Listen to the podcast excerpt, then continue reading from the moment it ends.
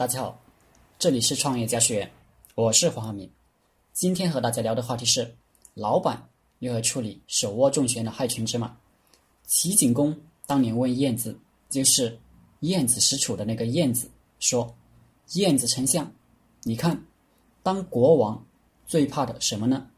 晏子说：“当国王最怕老鼠与狗。”齐景公哈哈大笑：“我怎么会怕老鼠与狗？”你倒是说说，燕子说：“我们老家拜祭祖先的时候，上了很多贡品在祖先的牌位面前，但是看到一只大肥老鼠在上面吃贡品，我又不敢打，不是不敢打老鼠啊，是怕打了老鼠，老鼠在祖先的牌位台子上乱跑，我跟着打，把祖先的牌位都给打倒了，这可不得了，这就叫。”投鼠忌器。齐景公问：“那如何是好？”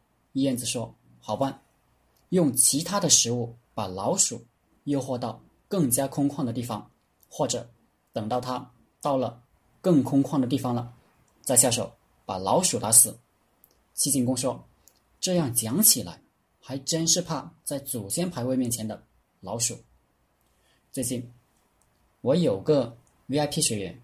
问了我一个问题，说他有个游戏公司，创业的时候呢，这个游戏公司的核心程序被一个程序员拿在手里，而这个家伙老是不听指挥，不服从管理，动不动就以销毁核心程序威胁公司，问我怎么办。